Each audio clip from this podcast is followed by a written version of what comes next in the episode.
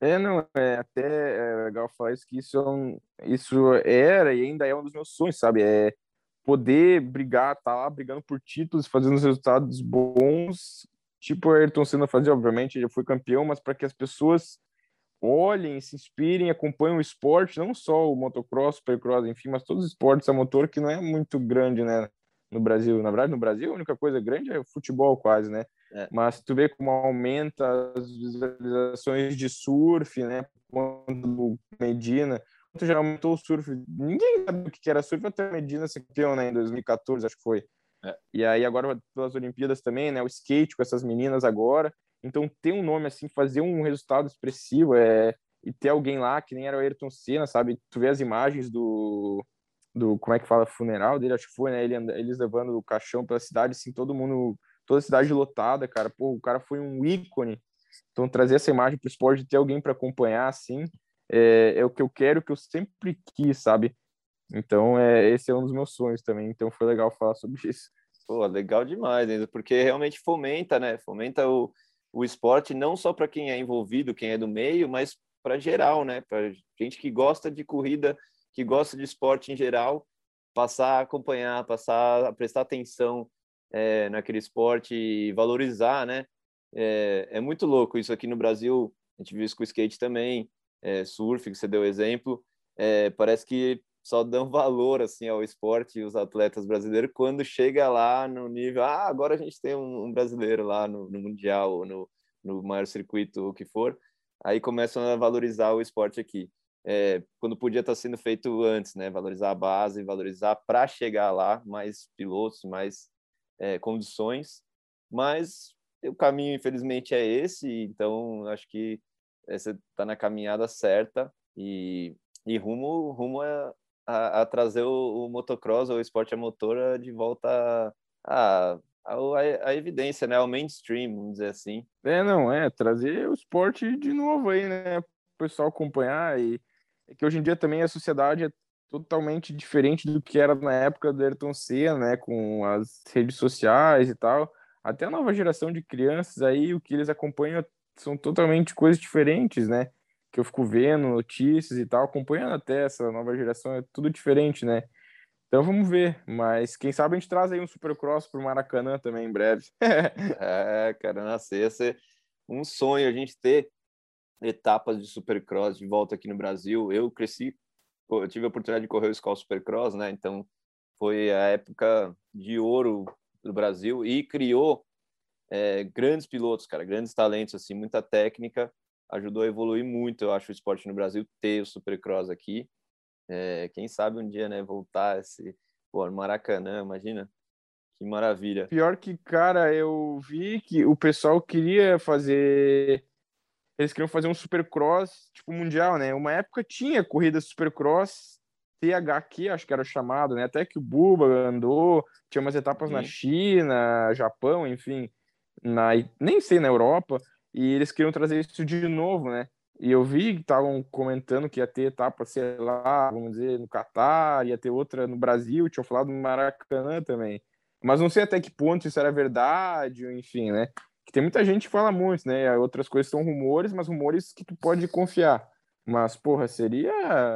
Ah, eu não tenho nem palavras, né? Correndo em casa, supercross, assim, no Maracanã, aí ia ser um sonho. É, até HQ, né, que fazia videogame, fazia os jogos de, de videogame, chegou a patrocinar uma galera bem envolvido no, no esporte de duas rodas. Já patrocinou piloto de FMX. É, cara, você falou, eu, eu tive a oportunidade de participar do Monster Truck, Monster Jam, que teve a primeira edição aqui no Brasil, lá no, no Itaquerão. Eu não sou corintiano, mas foi, mano, um sonho realmente para participar do evento, saltar de moto naquele, naquele ambiente ali que a gente sabe que é que é sagrado aqui no Brasil, né? Você entrar no, nos gramados é, é um negócio que você não, não imagina. É, já tinha participado também do, do Night of the Jumps no Castelão, lá em Fortaleza, mas diferente. Aqui, que eu sou de São Paulo, né? E tá aqui no, no Itaquerão, e nossa, foi um negócio realmente. É um, dos, é um dos melhores momentos, assim, que, que eu vivi em cima da moto, sem dúvida. Então, eu torço muito para isso acontecer e, e, e, rolar. Nossa, imagina, é Supercross, eu, é, nossa, eu estaria lá desde, desde o início do, do, primeiro dia no Press Day, eu já estaria lá. Agora que a gente tá, tá falando de FMX, você já chegou a arriscar alguma, a gente sabe, quando tá treinando e com foco no motocross, é, o FMX é foda, apesar de ter as manobras que dá para fazer no, na, no motocross e tal, mas você curte, curte algum tipo de manobra? Chegou a dar alguma brincada ou só os whips mesmo? Não, a única manobra é o whip. eu sempre quis fazer um neck-neck também, mas nunca tive coragem, né? Eu tenho medo de tirar o pé e na hora de voltar, não voltar. É... E o clicker também, mas enfim, eu tenho muito medo, né? E, porra, o cara, como não é acostumado, né? Tem medo de se machucar fazendo uma coisa dessa, é difícil, né? É... Tendo equipe, enfim, né? ainda se machuca fazendo uma coisa dessa, depois os caras te cobram. Mas o meu tio, né, fazia freestyle, né? O tio Lezer, chama ele. Sim. É, nossa, tá todo lenhado já também, coitado. Mas uma vez eu fui saltar de oitentinha uma rampa dele, só que na época eu não sabia, porque na rampa tem que acelerar na cara, não é? Na cara da rampa. E eu não Até sabia. E como no motocross tem que vir. É, no motocross tu vem acelerando e tira a mão, né? E eu fiz isso, e aí eu dei na cara do salto, e aí nunca mais fiz. Mas é bom, cara. É... Eu acompanho sim, sou bem amigo do Fred Quirilos também, mas é, é outro patamar, para mim é muito difícil. É, cara, é outro foco, na verdade. Você conseguiria, por técnica e habilidade, com certeza conseguiria saltar a rampa e fazer uns tricks, sem dúvida. Mas o, o problema é esse, você tá com outro foco e você vai arriscar, né? Tentar alguma coisa e Deus o livre acontecer alguma coisa, né, cara? Eu, é, quem fez isso, que se fudeu a carreira, assim, foi o Josh Hill, né? Fazendo um backflip, que ele tinha um sonho de fazer um backflip, ele tava na Yamaha oficial, ganhando corrida do Supercross, e aí ele foi lá, deu o backflip, acertou, ele foi fazer de novo, e aí fudeu a perna dele, até hoje ele caminha todo errado por causa disso, e acabou a carreira dele, infelizmente, ali, né? É, cara, ele ficou, é, tava para andar no X Games, na época tinha o Spirit Style, é, puta, Josh depois daquilo nunca mais foi o mesmo realmente no Supercross. Pagou o preço, cara, de, do backflip. Eu sempre falo, cara, o backflip não é tanto uma manobra técnica, ela não é tão difícil de conquistar, mas o risco, cara, é, é muito grande, porque você não tem como mandar qualquer outra manobra, você consegue meio que testar, e se ela não sair direito, você aborta. O flip não tem como abortar. Você saiu puxando, você tem que girar. Não tem meio termo. É. Mas, cara, neck neck é uma você falou do neck neck, eu, se eu fosse falar para fazer alguma manobra de, de freestyle, fa, faz o neck neck, porque ela é relativamente simples e, e tem o lance de você prender o pé, o pé de dentro. Você faz o neck neck com a perna de fora, o pé de dentro você prender ele, tem a técnica de você prender ele debaixo do câmbio, para ele não escapar nem fudendo. que é o mais perigoso do neck neck, é quando você vai fazer o pé esquerdo escapar. E aí você fica flutuando do lado da moto. Então, existem técnicas para fazer ele ser relativamente seguro. Eu vou prender com fita meu pé. Amarra ele lá. Mas tem alguma manobra que você gostaria de fazer? Fala, puta, de ver assim, só acompanha o Fred e tá falando, nossa, essa manobra eu gostaria de fazer, vai ser a preferida. Cara, eu acho Tsunami Flip muito louca, velho. É, cara, a plasticidade dela é é, é uma manobra que a moto fica por cima do cara e o cara fica né, na, na posição normal e ainda tem que voltar. Realmente, puta, isso é louco. Não, é a extensão do corpo, né, cara? Quando os caras fazem bem estendido, né? Porra, é muito top. Puta que pariu.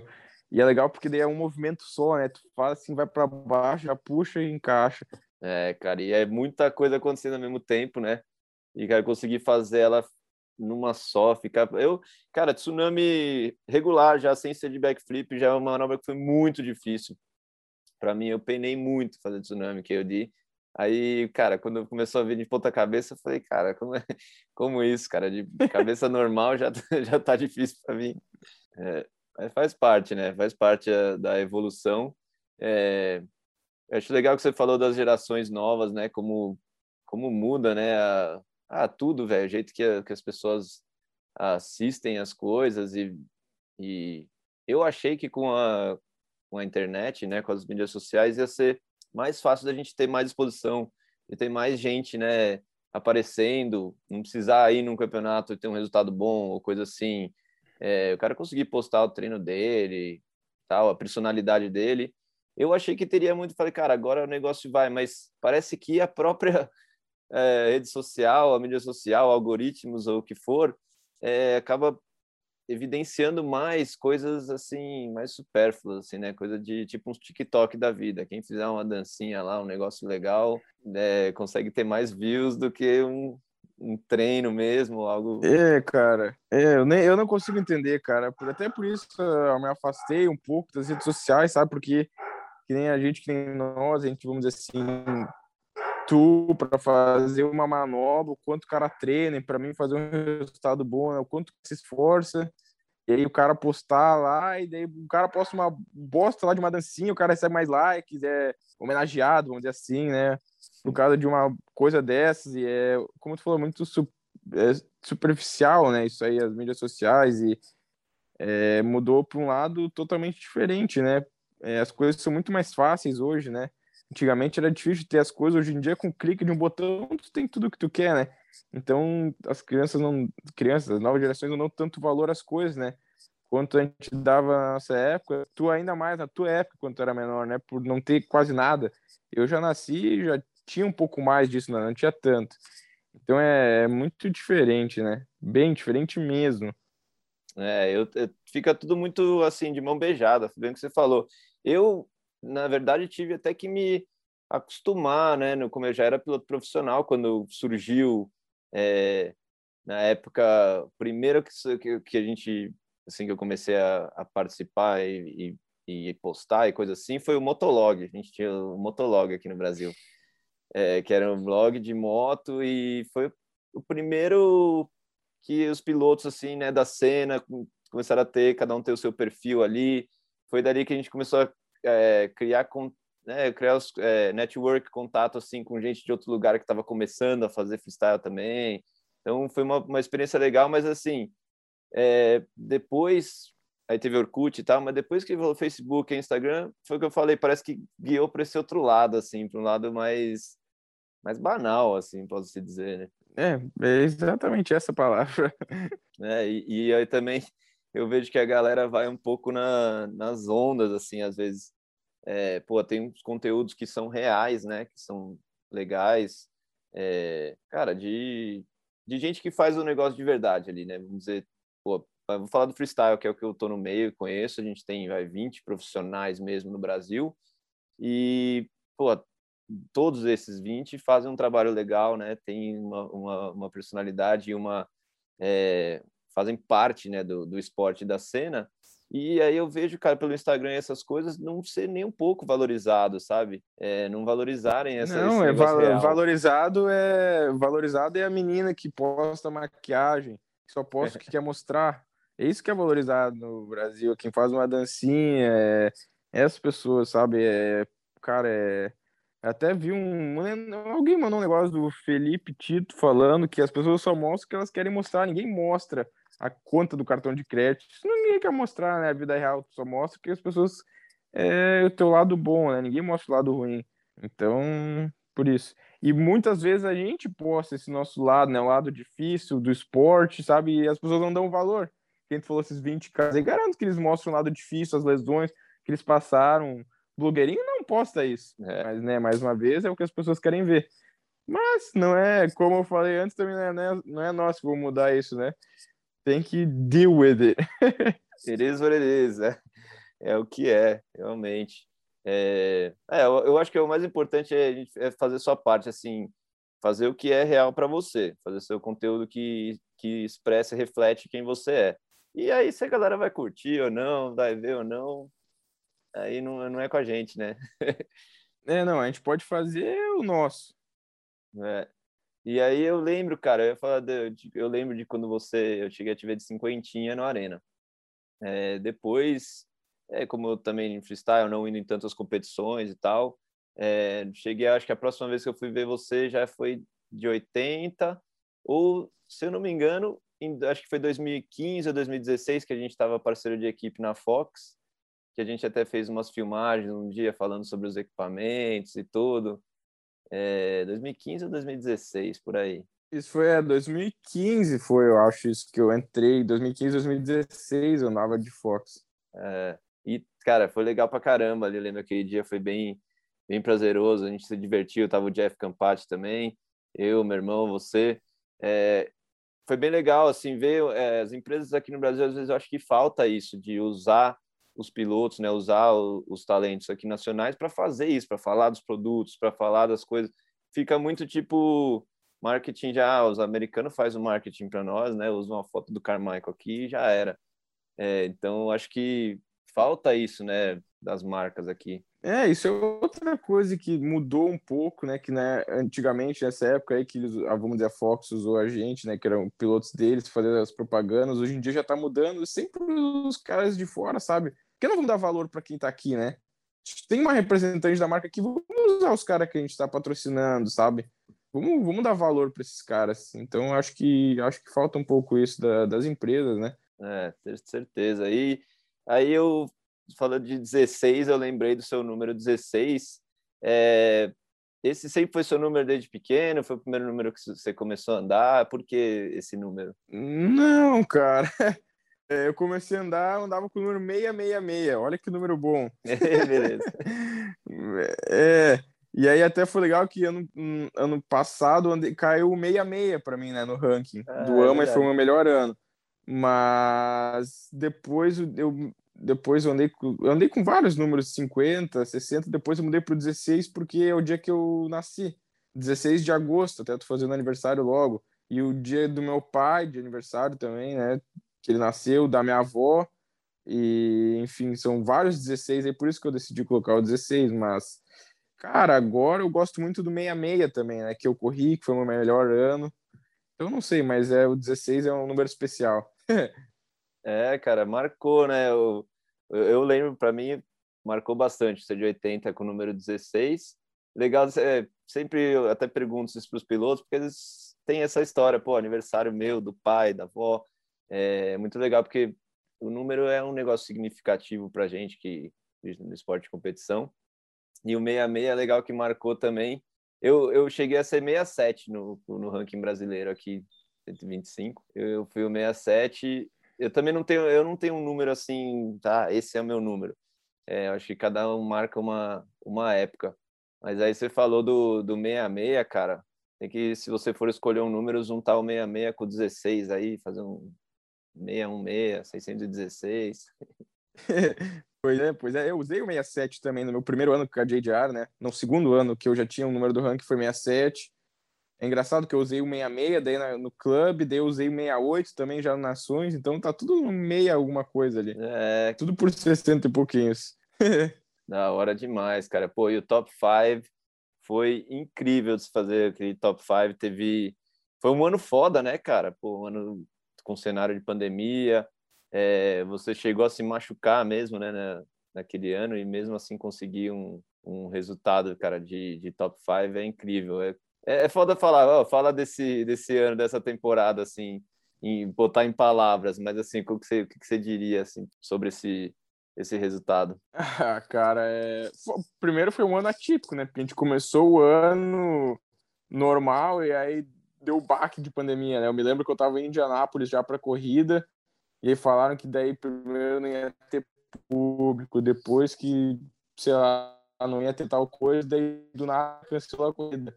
Então foi isso foi engraçado, né? Foi totalmente diferente, mas cara, foi um ano muito bom. Começou muito ruim, né? Começou em Tampa, na corrida eu fui muito mal, fiz 18 eu acho, eu caí, tive problema no meu braço que eu nunca tinha tido até então, acho que nervosismo, enfim.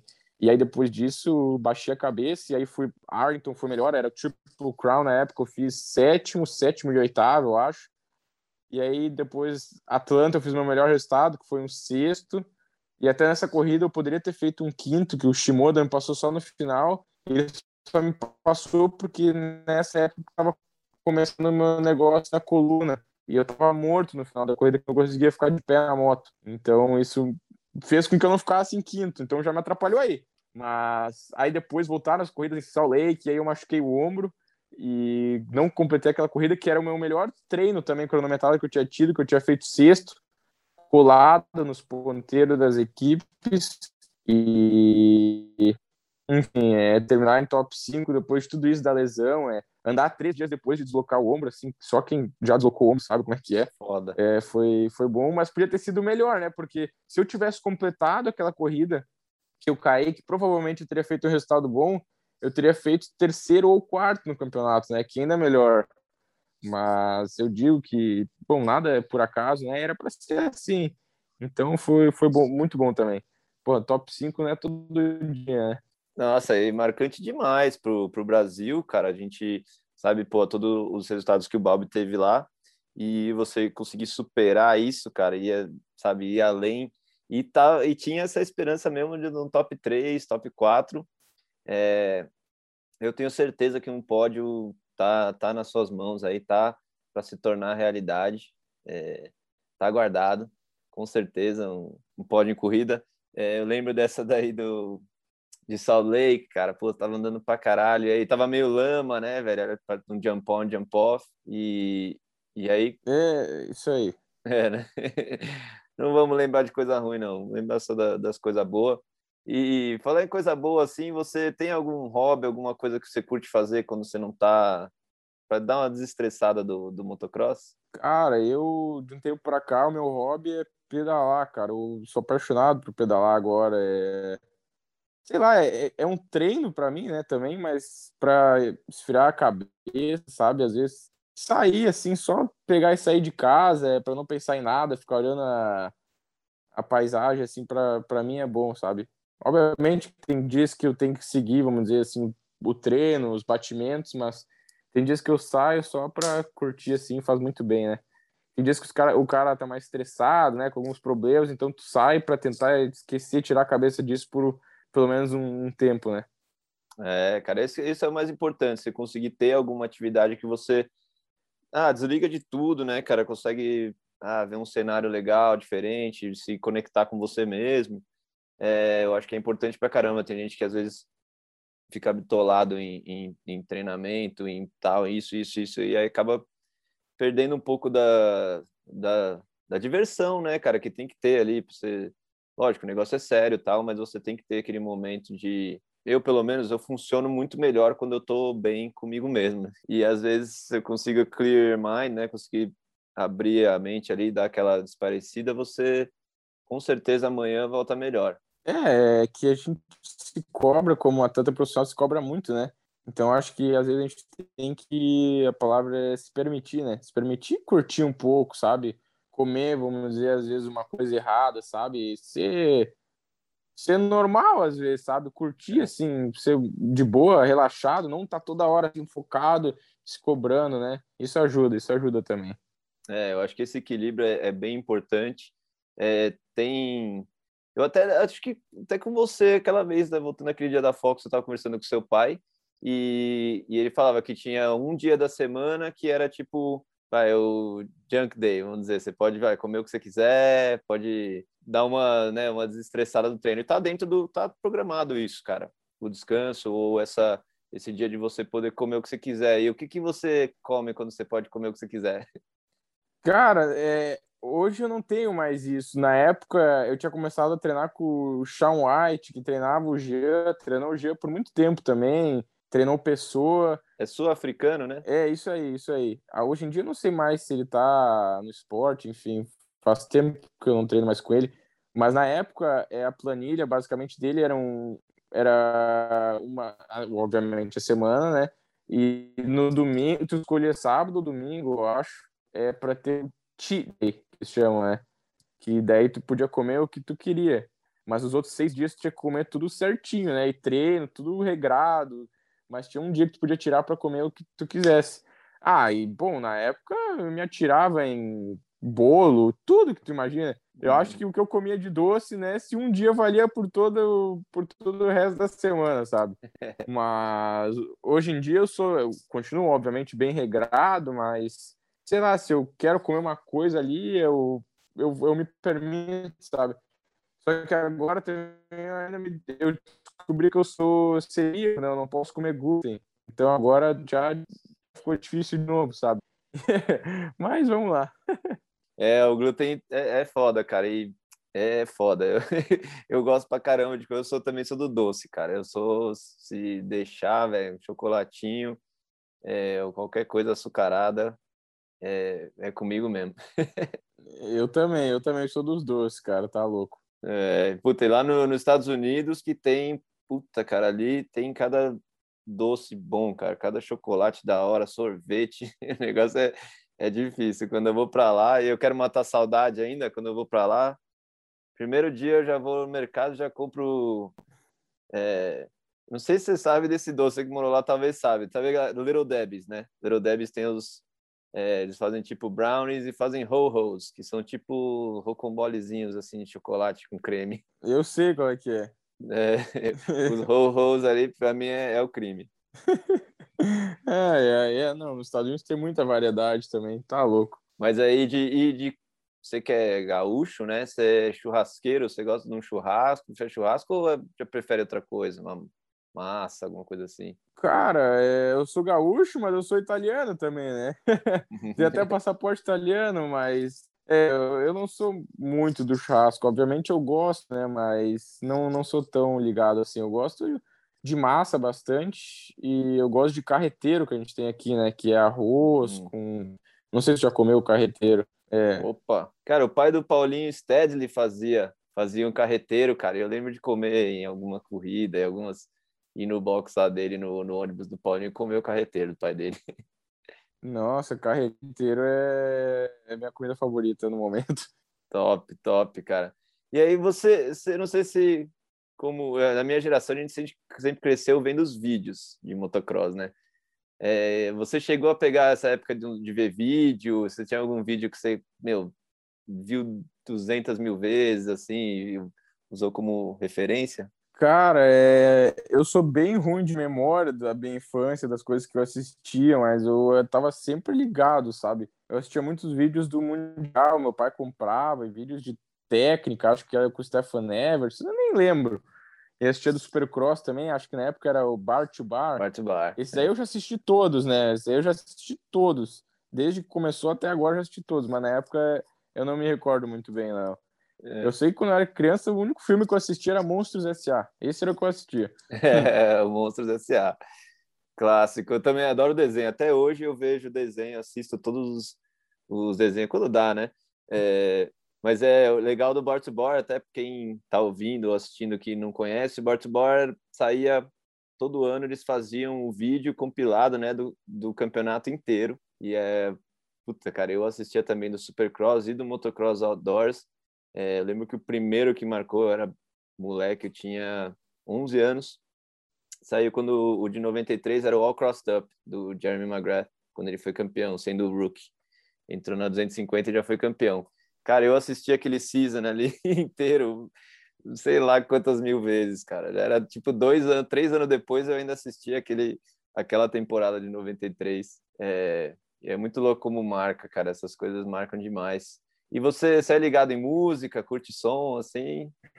Um som específico ou é mais eclético? Ah, antes de falar de música, tem o Terra Firma também, né? E tem o The Great Outdoor, se eu não me engano. Ah, sim. É. Sim. Mas, cara, eu curto uma música assim, né, para treinar também. Eu curto um som. Curto, sei lá, de tudo, assim, um, um pop, não sei, um. É, qualquer coisa. Eu, eu vou, eu sou easy going. que tiver no momento ali, tá no mood. É, a gente é, é de momentos, né? Tem, é, é do mood, é o momento, assim, né? Tem certos momentos que tá almoço, tem outros momentos que é outra, né? Tem outros que tu quer pensar mais, quer relaxar, desestressar? Tem outras que tu quer um pump assim, né, da bateria para um pré-treino. Não é assim, é momentos. É, cara, é música eu acho que é um combustível muito legal. Inclusive, é, eu tava vendo uma entrevista com uh, ah, eu não sei se foi com o Heffler, alguém do, do skate, que tava, eles usam né, fone toda hora, né? Você vê nas, nas voltas, antes da volta é liberado. E aí tá falando que na natação é proibido, cara, porque é contado como estímulo, você acredita? É, é, é, é contado como estímulo pode usar no skate, usar no skate. É, é, então, eu não sei porque algumas modalidades que na natação fala, não, a música pode estimular o cara, é como se fosse um doping. É. Hoje em dia tem de tudo, né? Doideira, né? É, cara. É que a gente, pro motocross mesmo, o único cara que eu vi na vida andar de moto com um fone foi o Caio Lousa, que era um se você lembra, ele era meio eu... emo, fazer, fazia o Electric Doom lá, os Body Various, coisas assim. Era sei quem é que é. Piloto de Best Trick. Ele é um cara que eu vi no X Games aqui do Brasil em 2008, andando com um fone. E eu falei, cara, meu, nossa, eu para andar de moto, eu amo música, gosto de ouvir antes, mas no, na hora que eu tô com capacete, cara, que eu tô andando, eu não consigo ter esse, a distração da música, alguma coisa assim. Ah, não. Ah, eu também não. não é, tem que estar tá focado né, no momento. Então, por isso, eu não, eu não conseguiria andar com fone de ouvido, tá louco? É. é muito diferente, né? Tu tá tão no momento ali, né? Vivendo aquilo ali, tendo uma música atrapalhando, é, é, é difícil, é diferente. Mas o cara já devia estar acostumado, né? Então, por isso. É. Cada um, cada um. Exato, exato. E, e aí, falando nisso, tem a polêmica de usar a rádio comunicação é, nas corridas de motocross, né? De ter algum a equipe poder falar com o piloto. Você acha que isso funcionaria? Cara, é, é um assunto difícil, né? Porque que nem no Supercross, cara, é, é muito acirrado, é muito. O Supercross é muito difícil, né? Tá, tu mal consegue respirar para começar, né? Que nem eu faço uma bateria do Supercross de 20 minutos, o batimento fica 195 a média de batimento, tá no máximo, tu tá ali, sabe, não consegue nem respirar direito, tá, tem que estar tá focado, sabe? E às vezes uma coisa que alguém fala vai mais te atrapalhar do que te ajudar, sabe? Então, por isso, sabe? Mas também, assim, talvez tenha uma linha tão diferente que possa te ajudar mais. Então, eu não sei. É, é, elas por elas, né? O negócio tem que ser treinado, mas para mim, eu acho que eu não gostaria, né? Porque, como eu falei, tá tão ali no momento, o Supercross é muito difícil, cara. Então, por isso, né? E aí tu vai ter alguém na tua orelha falando alguma coisa. É diferente que uma Fórmula 1, que os caras não estão. Obviamente que é difícil, mas o batimento não tá tão alto. Consegue pensar no Supercross? Não, não consegue pensar. Quando tu vê, tu já tem 20 costelas na tua frente, tu faz uma curva, tem um rhythm section, tu tem um triplo, tu não tu tá ali, sabe? Então não, dá, não tem muito tempo para pensar. Tudo, Tudo acontecendo muito, muito rápido. rápido é. Acontece rápido demais. Eu também sou, concordo com você plenamente que eu acho que é, o motocross, além de ser um esporte ele é obviamente individual, mas acho que é muito introspectivo, é um negócio que o cara tá com ele mesmo, concentrado na respiração e em cada ponto da pista, com seus pontos de freada, né, hitting your marks. É, eu acho que só atrapalharia. Eu, e eu prefiro o lado roots mesmo, cara. Você tá ali sozinho, máximo tem a placa ali, o que tiver de informação vai ser na placa, que às vezes também não dá nem, nem para ver. É, para ter, pra ter uma noção, né? Às vezes o cara tá correndo, às vezes tu nem olha pra placa de tão concentrado que tu tá, que tu não quer virar a cabeça pro lado, né? Porque tu tá ali no momento, vivendo aquilo ali, tu não quer perder o foco, sabe? Muitas vezes eu passo sem olhar, sabe? Então, por isso, e quando, tipo, tu tá brigando na frente, o cara faz uma linha que seja diferente, tu consegue captar a maioria das vezes, sabe? Então, e também muitas vezes o cara dá na placa tu consegue enxergar isso, né? Então tu vê, o cara sabe. Então, por isso. É, cara, é, isso é, é importante esse, esse olhar, né, de você conseguir assimilar mudança de traçado, cara. Acho que é um, uma coisa chave no motocross, porque é, a chave do negócio, é, né, para ganhar velocidade, é tração. E tração você vai achar nos, nos, nos lugares certos, né, no, nos melhores lugares. É, você sempre, você acha que você é um cara que fica meio é, stuck in one line, assim, preso em uma linha que está funcionando, ou você já rapidamente busca outra linha, um cara que tem essa facilidade? Uh, sei lá, eu nunca parei muito para pensar nisso, depende. É, no Supercross, normalmente sempre tem uma linha que é mais rápida, né? Que todo mundo meio que faz, tanto que essa linha que mais fica buracada, né? Com canaleta, é, eu diria que mais troca de linha, eu, pelo menos nas costelas, né? Que às vezes está numa linha ali que a maioria do pessoal está passando, só que aquela, aquela linha ali já está destruída. Então fica mais difícil, às vezes tem que procurar outras linhas, né, que talvez estejam mais novas, né? É, mas nunca tá fácil, né? É sempre difícil. É, mas eu diria que só nas costelas, o resto da pista é mais é, preso numa linha só, que a gente falou, né? Às vezes também tem uma, sei lá, uma reta, uma curva que tu tá passando, muitas vezes tu nota que tem um buraco, talvez tu muda um palmo pro lado, E ou que nem eu falei, às vezes tu vê outro cara fazendo por dentro, vamos dizer assim, e daí tu tem que pegar aquela linha que tu vê se é mais rápido, né? É. Então por isso, tu vai conforme a banda toca. É, cara, então eu, eu falo disso porque eu tive que trabalhar isso. Eu lembro que é, eu sempre fui bem bom em achar traçado, né, em começo de prova tal, posicionar bem. Só que aí eu tinha dificuldade, às vezes, de mudar de traçado, entendeu? De, puta, aqui, porque uma hora aquele traçado começa a te puxar para trás, em vez de te empurrar para frente. E às vezes precisava isso, um cara, eu ver um cara falar, ai, caramba, ali tá mais rápido, ou, né, meu pai, que sempre foi meu mecânico, dá a placa e falar, pô, tá. Senão eu às vezes ficava focado ali naquela, na mesma linha. É, não, é, é às vezes um, alguém falar e também um salto que tu não fez também ajuda tu ver alguém fazer especialmente no Supercross, né? Eu consigo saber que a velocidade um salto só de ouvindo o outro cara fazer, né? Por o barulho da moto. Então ajuda a olhar também. É, cara, a gente falou, eu falei disso com o Giazinho no último Rider Stock. É, como de, de freeride, no motocross também, você tem várias situações, vários pulos. No supercross é meio medida padrão, tipo freestyle, mas a gente, na hora que vai pular um pulo que você nunca pulou antes e é um pulo que não é padrão, sabe? Um pulo de freeride ou um pulo novo, uma coisa assim, um pouco diferente. Cara, a diferença que faz você ver alguém pular. É, eu falei, é difícil pular, mas é mais difícil pular primeiro, sem ver ninguém, cara. É, não, é ter o. Como é que é? O commitment, né? De pular por primeiro. é, cara. Você tem que confiar no seu julgamento, né? Só por ver, é, só por imaginar é, ah, não, a velocidade está boa, ele vai lançar assim e vai ser assim. Quando você vê, cara, você vê a tocada que o cara veio, você vê o jeito que a moto copiou, o jeito que o lançamento jogou, aí, puta, cara, para mim é 90% do salto pulado de ver alguém pular, velho. Legal que você falou disso. É, depende. Às vezes eu repenso, porque quando eu vejo que só os, o pessoal da Star Racing tá fazendo, daí eu repenso, porque a moto deles é tão forte que deu, eu penso duas vezes. é, que é o caso do Rock Sleep, né, cara? Apesar que esse ano, a 250, ninguém chegou a mandar, apesar de falar que o Varize mandou no treino uma vez só e ele não é factory ainda, mas o Faulkner mesmo no treino deu aquela encavalada e virou para frente. É, você que já viu de perto e já é, sabe como que é o Rock Sleep ali, faz diferença o horsepower, né?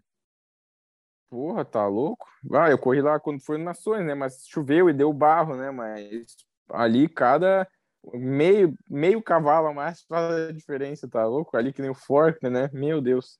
Nossa, pulo gigantesco. E você gosta de pulão grande, os pulos grandes, pista com pulão, ou prefere ou prefere um pouco um pouco menor, os pulos não precisam ser tão grandes. Eu vi o Zach Osborne falando disso no começo do ano, e acho que foi o Christian Craig que falou também lá de, de Glen Helen é, de pulos na época que pulos muito grandes, né? Muita velocidade é foda. Cara, é, aquele ano eu ia correr um ano antes em Green Helen, tinha um salto muito grande, acho que foi em 2017.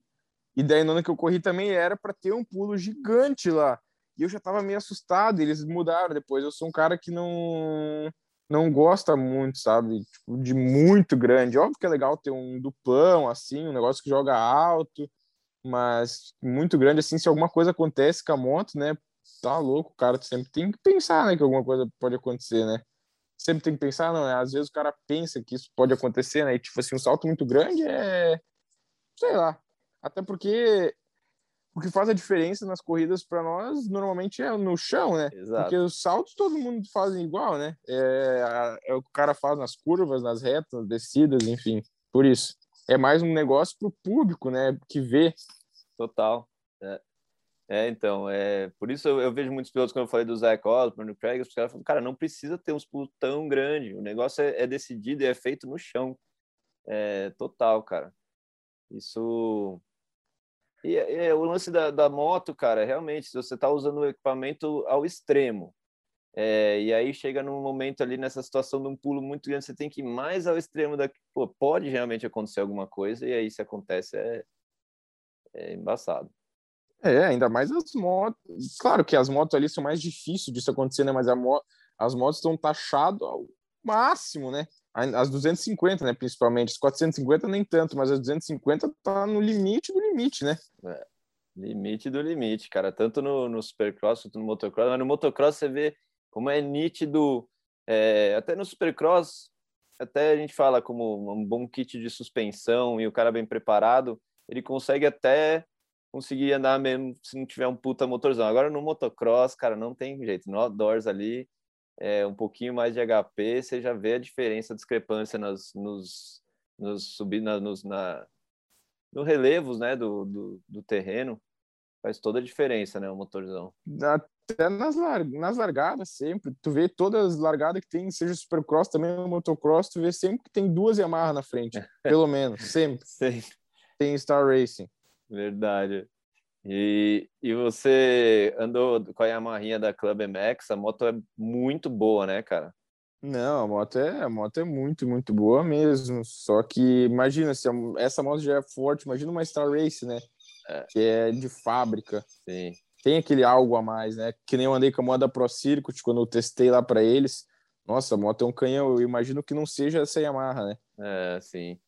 E como é que foi esse teste, cara? Eu lembro que é, é, deve ser foda, cara, né? Você fazer um teste assim, é, não sei como que é o lance de acerto, se eles acertam ela para você, ou você tem que andar na moto do jeito que ela tá, às vezes ela é preparada para outro piloto, como é que foi isso?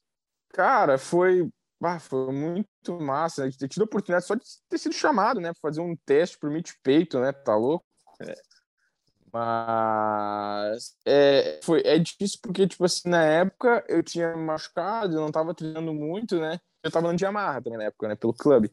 E aí os outros meninos que fizeram teste comigo, que foram o Mitchell Harrison e o Darren Sanai e um outro guri da Austrália, os três já já estavam andando de Kawasaki, sabe?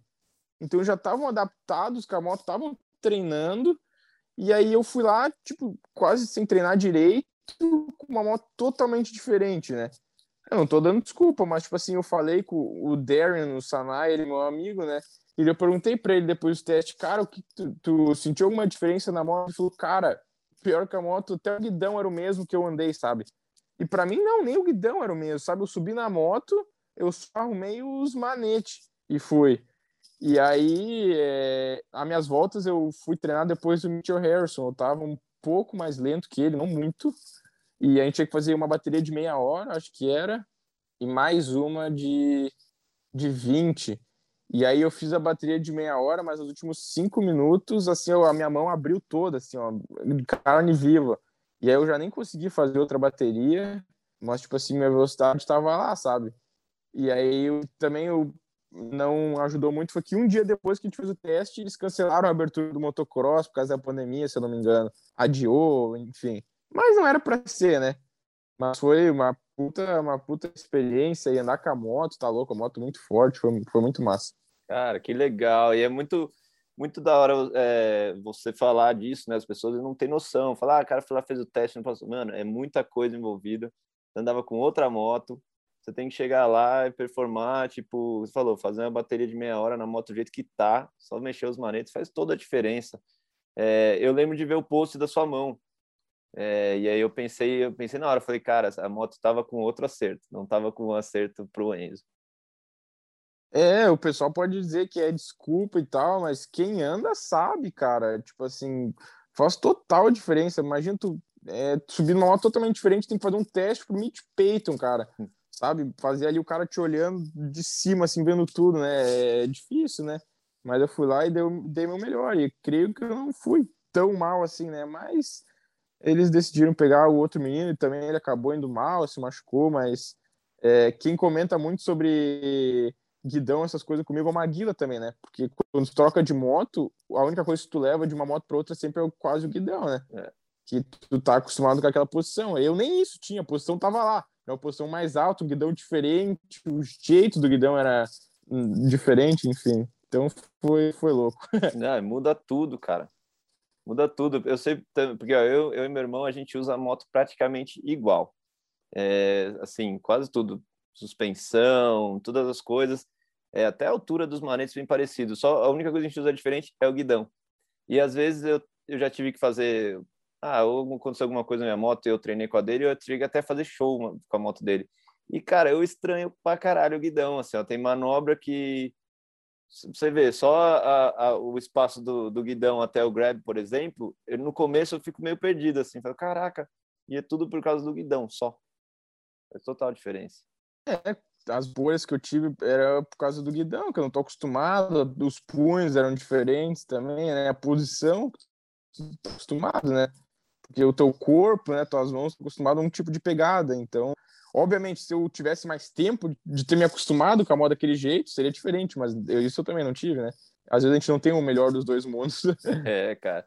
Não, e o tempo é tudo, cara, de adaptação é, para tudo, cara, para treinar para um campeonato, para se preparar com a moto, até para fazer um teste desse, cara. Se você tivesse andando já com uma Kawasaki seria mais fácil. É, mas, meu, tudo é o que é e já foi do caralho só de ter né, o seu nome lá e estar tá no radar dos caras, isso realmente já, já é de já é de se orgulhar, né? É, só dos caras terem pensado no meu nome, né? Isso já me deixa muito feliz. Da hora, da hora. Cara, e que você você diria assim, sei lá, é, para as gerações vindo aí para os próprios os próximos moleques aí, se você pudesse dar algum advice, né, dar alguma algum toque assim, tipo, pô, se liga nisso, não se liga nisso, o que que você falaria para molecada aí que tá é, que tá se inspirando em você? Cara, é, é, é, legal, sempre fazem essa pergunta para mim. E eu acho que às vezes eu poderia falar muito melhor, só que na cabeça assim, é difícil de pensar assim no momento, mas eu diria para ter muita força de vontade, né? Que a gente falou antes que todo mundo vai ter obstáculo, né? Então é só ter força de vontade de seguir em frente, seguir lutando, independente se tu não é um dos melhores meninos da categoria, continuar lutando para fazer de tudo para ganhar do que tá da tua frente, sabe? Eu, eu não cresci também lá nos Estados Unidos ganhando tudo, eu tomava pau direto, mas isso faz bem às vezes, né? Nos mantém. É, é, nos mantém, como é que é, humilde, né? Que se fala, é humble. É, humilde. E faz a gente dar, dar mais valor, faz nos dar mais valor para quando a gente está lá no, no topo, né? Então é seguir lutando e, cara, lesões vão acontecer, corridas ruins também vão acontecer e ter a força de vontade para seguir em frente, seguir caminhando e é, é isso.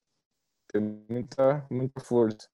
É, velho, força de vontade, não desistir, a resiliência, vamos voltar àquela palavra, né, Isa? Resiliência e, e cara, é, tudo é aprendizado. Eu acho que às vezes a gente aprende mais com uma corrida ruim, um dia ruim, é, do que às vezes do que uma corrida fácil que você ganhou fácil, coisa assim. É, o Carmichael que fala, né? Os campeões são feitos nos, teu, nos seus dias ruins. É. Um campeão é feito nos dias ruins, ele que fala isso. É. E é, que tu falou, é isso aí, a palavra é resiliência, sabe? É quando tu vai no, na pista, às vezes no treino, sabe? Que nem eu vou também, tá tendo um dia ruim. Cara, segue em frente, isso vai te deixar mais forte. Depois do treino, tu vai ficar até mais feliz que tu continuou lutando naquele dia ali para ter um dia melhor, sabe? Cara, não, não é só porque eu sou Enzo que eu todo dia que eu vou na pista é lindo, florido, flores, não. Tem dias que eu faço uma bateria, eu tomava, penso, puta que pariu, mas segue em frente, sabe? Às vezes tu anda, vamos dizer assim, tu vai andar 10 minutos, tá cansado, e tu tem que fazer uma bateria de 15, vai até o final, cara, nem que seja cansado, nem que tu vá um pouco mais devagar, mas não desiste. Isso que é que é o meu que eu gostaria de falar para as próximas gerações, nem para as próximas gerações, para todo mundo, né? É. Todos os atletas. Para qualquer um, cara. Pô, isso é uma aula, cara, realmente. É... Não é todo dia que todo mundo tá 100%, é impossível alguém tá 100% todos os dias. Então, você saber exatamente, amanhã é outro dia, cara. Eu vou, nem que você baixe o ritmo, mas vai até o final, faz o que você se propôs a fazer da melhor forma que você, se, né, você pode ou que você consegue naquele momento, mas o negócio é não desistir, continuar tocando em frente. E igual eu sempre falo, e você também corre desde pequeno, vai se, se identificar, fala, a gente está aí desde o começo e vamos até o final, né? É, é isso aí. É, mas é isso mesmo, cara. É, eu não queria. Eu sempre, quando a gente tá conversando sobre motocross e, e cara, com com gente que a gente gosta e que a gente, como é que fala, look up to, né? é, não sei. É, por parte se espelha, né? Assim, que é, eu sei, quer dizer, às vezes eu também na minha cabeça é mais fácil pensar uma palavra em inglês para eu entendo. É, cara, eu é que se espelha, né? Se inspira, enfim. que segue, assim, vamos dizer. É, exato, cara, né? Que, que acompanha, né? E, e pô, e, e segue. Isso, né? acompanha. Né? É, puta, também esse lance das, das palavras, eu quando faço os comentários dos X Games, cara, direto eu falo, caramba, eu vou falar, me sobe a palavra em português, mais fácil falar em inglês, e ainda, é, sabe, eu estava pensando no, no esporte ali, na coisa, eu ouvindo as coisas, estava ligadão nas coisas em inglês, eu confundo tudo também, fico buscando a palavra. Mas é, cara, é, eu ia falar o prazer de estar falando contigo aqui e uh, eu, não, eu não consigo encerrar. Fala, puta, precisa, precisa encerrar, precisa me encerrar. Mas aí, cara, o papo vai continuando, o papo vai fluindo. É, a gente gosta pra caramba de falar de motocross e eu, meu, uma hora, duas horas é pouco. A gente ficaria o dia inteiro falando, né? Não, ainda mais quando o papo flui assim, acho que uma, um negócio até legal de falar foi esse negócio da Kawasaki, né? Que eu testei, acho que muita gente nem sabia, então é uma coisa que um assunto que vem em pauta aí, que eu pude comentar também, foi massa. Mas é, que a gente falou, né? O papo flui, o tempo passa, parece que faz cinco minutos que começou. É, cara, exatamente. Eu tava, tava pensando aqui, a gente começou 1h15, são três horas. Caralho, eu falei, nossa, parece, eu achei que tinha passado uma hora. É, é para mim também. Ah, que legal, cara, que legal, uma satisfação total. É, pô, agradeço imensamente você. É, espero a gente poder se trombar algum dia em breve, é, seja aqui, seja lá fora, onde for. Se puder trombar você com o Maguila, então seria o ideal. Saudades do Maguila. E, e eu quero agradecer, aproveitar também agradecer todo mundo que está assistindo, que está ouvindo o Rider Stock, assistindo pelo canal We Ride no YouTube. Quem puder, deixa um like, se inscreve divulga para a galera, vamos ajudar a fomentar, cara. O único intuito desse, desse canal, desse podcast, é exatamente para é, dar visibilidade, mais visibilidade para os pilotos, para os atletas, para todo mundo que é envolvido ou já foi envolvido. É, para quem é, não conhece, ficar conhecendo melhor, né? Quem já conhece, poder reviver, relembrar. É, eu acho que isso é o, é o mais importante. Quanto mais gente vendo, assistindo e, e falando sobre isso, melhor para o nosso esporte todo, né? Não, com certeza. É valorizar o piloto e o esporte, né? Também acho muito bacana fazer isso e, e conhecer mais os pilotos e com quem tu faz esses podcasts, né? Também é, conhecer mais a fundo, que às vezes a gente conhece uma parte muito muito rasa, né? Das pessoas que a gente acompanha. Então é legal saber o que acontece, e muita gente me pede isso também, né? Ah, faz os vídeos no YouTube, a gente quer ver, a maioria das pessoas querem saber tudo que eu faço, o que o Enzo come, tal hora, o que o Enzo faz. Então, acho que falar sobre um pouco do que acontece, o que aconteceu na minha carreira, pessoal gosta de ouvir também. Então é bacana. É, muito legal. Você vê além das histórias, você vê toda a batalha, né, cara? Toda a caminhada. E você conhecer também a personalidade, né, do piloto. É, outro lado da pessoa, como, como ela pensa, como ela vê as coisas. Eu acho que isso é muito importante. Cara, é, é mais importante do que você só ver o resultado do cara ou só, sabe, um vídeo, né? Eu acho mais importante você conhecer aquela a personalidade da, daquele cara, daquele piloto que, que representa, né, a gente, representa o esporte. Eu digo a gente porque todo mundo que é fã e torce, é, cara, você está representando todas aquelas pessoas que estão ali torcendo, admirando e vendo. É, admirando, essa é a palavra que eu estava procurando, hein? Ó, agora veio, do, do look up to, é admirando. É, como eu te admiro como piloto e, e ainda mais né, nesse lance de você ser o representante brasileiro lá fora. Então, cara, é muito legal ter, ter esse espaço aqui, ter você aqui nesse espaço com a gente, trocando ideia e, e espero, espero poder fazer mais vezes também, a gente se, se falar mais vezes. Não, vamos sim, em breve. É o que tu falou, é o pessoal conhecer a personalidade, entender um pouco melhor a caminhada, que a maioria das pessoas só vê a parte boa, né? E quando o resultado acontece, mas muita gente não vê o blood, sweat and tears, a parte difícil, né? Que vai por trás dos resultados. E eu acho legal também conversar assim, porque muita gente acha que eu sou um cara. Sempre todo mundo acha que eu, eu era eu sou um cara cuzão, né? Porque eu sou um cara mais fechado, assim, né? Mas não, eu sou, sou mais fechado mesmo, é minha pessoa. Mas é bom que o pessoal conhece um pouco melhor da minha personalidade daí. E realmente eu sou, tento ser um cara bem humilde, eu acredito que eu seja, mas muita gente acha que não, por ser mais fechado, né? Postar menos coisas, enfim. Hoje em dia eu acho que a gente tem que postar pra gente ser uma pessoa legal, enfim. Então é legal. É legal a gente fazer isso aqui, o pessoal entender um pouco melhor. É, então, é legal demais. E você falou dos posts, parece que você tem que ficar falando com a câmera e fazer como se fosse um blog, um diário, né, seu, de tudo que você faz. É, cara, esse não é o perfil de todo mundo. É, e tem, tem, muito, tem coisa muito mais né, importante e, e, é, e é diferente também quando a pessoa às vezes te conhece num, numa situação de estresse, vamos dizer, ou numa corrida, ou numa coisa que vai pedir um autógrafo, uma coisa, às vezes você está focado com a coisa da cabeça em outro lugar, você não vai ficar trocando muita ideia ou se tal, né? E é, aí a pessoa te julga por, por aquilo, falar, ah, não, o cara é assim, o cara é... Não, é aquele momento, é, aqui, assim, é outra situação, isso que eu acho mó legal do Radio Stock, quando a gente começou a fazer as lives, a situação de cada um tá na sua casa, né? Você tá, meu, na sua casa, no sofá, está conversando, a gente consegue entender e ver melhor, assim, a pessoa, né? Como como é, como se tiver e a pessoa se sente em casa contigo também. É, eu acho isso muito legal e isso que acabou virando o podcast. A gente começou as lives na época da pandemia e foi o Ratinho que falou. O Rato falou, cara, Gê, faz podcast, cara. É bem legal. Demorou aí uns seis meses para sair, mas agora agora tá indo e tá sendo gratificante, assim, só de, de trocar essa ideia com, pô, com, com os pilotos e, e gente que eu admiro. Não, que massa. Que tá dando certo aí. Que vamos, que vá longe ainda também, né? A gente vai, vamos indo, cara. Vamos até igual o que a gente falou da moto, cara. Começamos, vamos até o final, mesmo com as épocas difíceis e desanimadoras, a gente continuou acordando no, no dia seguinte e falar, não, vamos bola para frente. É,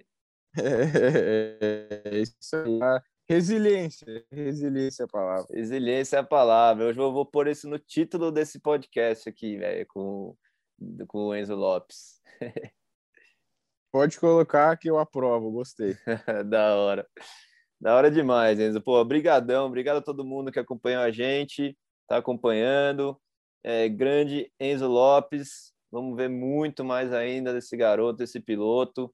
É, das nações está aí, vamos torcer, vamos levantar a bandeira brasileira.